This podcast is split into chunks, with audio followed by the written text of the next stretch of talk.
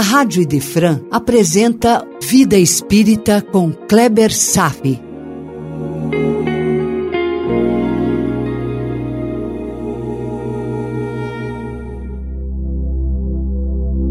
Nosso Lar, capítulo 15, Visita Materna, parte 3. Estamos no capítulo que trata da visita da mãe de André Luiz, a alma que intercedeu por ele, possibilitando seu resgate e a sua nova moradia em nosso lar. Nos encontros anteriores, falamos um pouco sobre a morte, sobre a sensação da morte, os fatores implicados nos sofrimentos e no fenômeno da perturbação. Depois iniciamos um palpitante tema sobre o parentesco. Quem seria minha mãe ou meu pai? Resgatamos o início da nossa evolução há cerca de 300 mil anos atrás, período em que o Homo sapiens apareceu na superfície do globo. Aliás, não há dados comprobatórios quanto a isso. São apenas hipóteses e achados arqueológicos. Mas seguindo a linha de raciocínio, neste longo período evolutivo tivemos a oportunidade de trocarmos os papéis dentro das nossas famílias muitas e muitas vezes. Como já foi dito, a vida é um grande teatro e todos os espíritos vivem papéis transitórios com a finalidade de despertar os profundos valores da alma. Eu até comentei que um dia chegará que o sentimento que temos em relação a uma mãe ou a um pai será mais um crédito de carinho fraterno do que uma relação parental verdadeira em si. Mas isso é uma história que ainda vai ser construída numa base moral mais adiantada. Mas, de fato, a realidade espiritual que nos acompanha como sombra é que estamos no mundo apenas desempenhando papéis por um período muito curto de tempo. E cada papel traz consigo a virtude de despertar e expressar um aspecto moral particular e peculiar, que será importante na evolução daquele espírito. Papéis são apenas ferramentas secundárias que trazem para a superfície os valores profundos da alma. O espírito é o que importa. Mesmo assim, brigamos ferozmente pelos papéis, como se fossem verdades absolutas, como se fosse um fim em si e não um meio. Nossos papéis são simples ferramentas para a evolução, meu irmão. Porque eu sou doutor. Você sabe com quem está falando? Ou ainda tem aquela: aqui quem manda sou eu. Isso tudo é uma inversão a pessoa deixa de acreditar em quem realmente é e passa a acreditar exclusivamente no personagem que está desempenhando. Você até pode ter noção do grau de espiritualidade de uma pessoa apenas observando seu apego aos títulos e papéis. O que é tudo para ela pode ser, na verdade, um quase nada. Pense nisso. O grau de progresso espiritual vai na direção contrária da importância que uma pessoa dá a si mesmo. Podemos observar de outro ângulo, dizendo que rir de si mesmo demonstra maturidade espiritual. Claro que isso ocorre quando não se trata de um escárnio sobre si devido a uma baixa autoestima. Isso tem que ficar claro. Leve a vida a sério. Leve o seu papel a sério respeitando sua finalidade e a oportunidade de crescimento moral que o papel pode despertar. Mas também é só isso.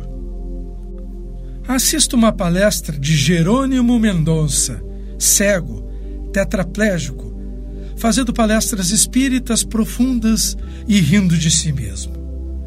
Veja na internet, busque por Jerônimo Mendonça, Jerônimo com J Apesar das extremas limitações e dificuldades que ele experimenta, ele consegue rir de si mesmo, na certeza transcendente dessa vida transitória no mundo e a fé inabalável da vida principal numa das moradas da casa do Pai.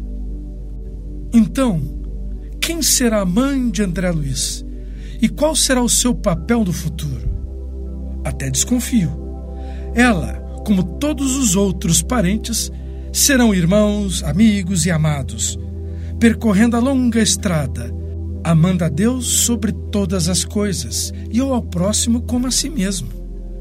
Esta sim é toda a verdade. Abre aspas. Qual raio de sol, o homem surge na terra para espalhar luz por um momento, na sua enganosa superfície, e desaparecer, qual raio de sol, sem deixar vestígio. É uma frase do autor espiritual Conde de Rochester. Qual raio de sol o homem surge na terra para espalhar luz por um momento, na sua enganosa superfície, e desaparecer, qual raio de sol, sem deixar vestígio. Apesar de estarmos milhares de anos habitando a superfície da Terra, comparado com o tempo da nossa existência, que se estende até a eternidade, viver como ser humano racional é um período tão fugaz quanto um raio de sol. Por que brigarmos pelos papéis? Por que o ego é tão exigente? Por que insistir em coisas que nos fazem sofrer? A vida é um teatro. Vivemos simples papéis transitórios. Hoje você nasceu João, mas na outra vai nascer Maria. E só para lembrar, esse estudo foi estimulado pela frase do André Luiz: os fluidos carnais compelem a alma a profundas sonolências. Em verdade, apenas agora reconhecia que a experiência humana, em hipótese alguma, poderia ser levada à conta de brincadeira. Essa foi uma percepção que ele teve após o desencarne. Desempenhar bem nossos papéis não pode ser considerado brincadeira, mas uma grande oportunidade. Quando estou falando de papéis transitórios, de modo algum estou defendendo o desmantelamento da família. Longe disso. O lar é onde tudo começa. No atual estágio evolutivo da humanidade, é muito difícil encontrarmos uma pessoa dotada de padrões morais evoluídos o suficiente a ponto de expressar um amor fraterno mais universalizado e poderoso, dirigido a todos, indistintamente, abrindo mão do exclusivismo das relações consanguíneas. Quando chamamos alguém de irmão, como tantas vezes eu faço aqui, meu irmão, talvez ainda estejamos acalentando apenas um desejo de sentir o amor fraterno autêntico por qualquer pessoa. Mas no momento, estamos apenas ensaiando. Uma coisa é chamar você de meu irmão, com toda a minha boa fé, porém ainda envolvido por uma energia fraca e inexpressiva. Outra é Francisco de Assis te chamar de irmão, sabendo que essas palavras se constituem na mais pura e nobre convicção de fraternidade que se espera de um ser com tamanha magnitude e luz espiritual quanto ele. Às vezes flagramos a cena de um espírita chamando o outro de irmão, quando estão apenas dentro de uma casa espírita, para já na rua esquecer de tudo e recomeçar com discursos menos dignos. Você já viveu essa experiência? É por isso que a família é importante. É o cenário onde treinamos, onde ensaiamos os primeiros passos rumo a uma fraternidade mais autêntica no futuro.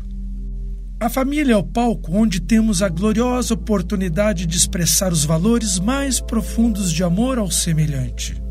Assim, com pequenos passos, vamos abrindo o coração para os valores cristãos nos candidatando a alçar os tão desejados voos em direção ao nosso Criador, seguindo a bula moral de Jesus. Vamos exercer bem nossos papéis designados por Deus.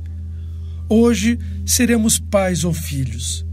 Amanhã todos seremos irmãos. Valeu? E vamos em frente. No reencontro com a sua mãe, André Luiz se fragiliza pelo impacto das reminiscências de sua vida anterior, como um filho bem amado, que repousava com suas dores em seu regaço maternal, que sempre serviu como repositório de suas angústias. Aliás, muito boa colocação dele a respeito desse papel de mãe quando ele diz, abre aspas, na terra, quase sempre as mães não passam de escravas no conceito dos filhos. E me recorda aqui um trecho da resposta dos Espíritos sobre a questão 385. Está lá para você conferir. O trecho diz: abre aspas. O amor que uma mãe sente por seu filho é considerado o maior amor que um ser pode ter por outro ser. Isso é lindo. Se para Freud a mulher sempre terá eterna inveja do homem, encontramos aqui um argumento que fará o homem sofrer a eterna inveja sobre a mulher. O amor que uma mãe sente por seu filho é considerado o maior amor que um ser pode ter por outro ser. Tão sublime, tão intenso. Como Deus poderia ser justo nesta circunstância? Simples, dando ao homem a oportunidade de um dia renascer como mulher. E é assim que acontece. É bem provável que você e eu, meu irmão, já tenhamos sido pai e também mãe. Somente o dogma da reencarnação traria a solução para esse conflito do homem. Como atingir a perfeição sem ter o homem vivido a experiência emocional da maternidade? E observe que a mãe de André Luiz não é apenas um espírito portador de amor incondicional, pois ela mesmo divide seus sentimentos com outros afetos, que possivelmente André Luiz conheça ou não. Estamos no momento do seu reencontro tão esperado e acalentado. Mas os seres de luz são portadores de um amor mais sublime que o amor materno. O amor materno ainda está vinculado ao mundo material. A visita materna é mais uma entrega de amor de um ser que já começa a compartilhar seu amor com muitos outros seres, com uma grande intensidade. Como será esse sentimento tão intenso? Aliás, como será sentir o amor como o amor foi sentido por Jesus? Por hoje era isso. Desejo paz a todos e até breve. A Rádio Idefran apresentou Vida Espírita com Kleber Safi.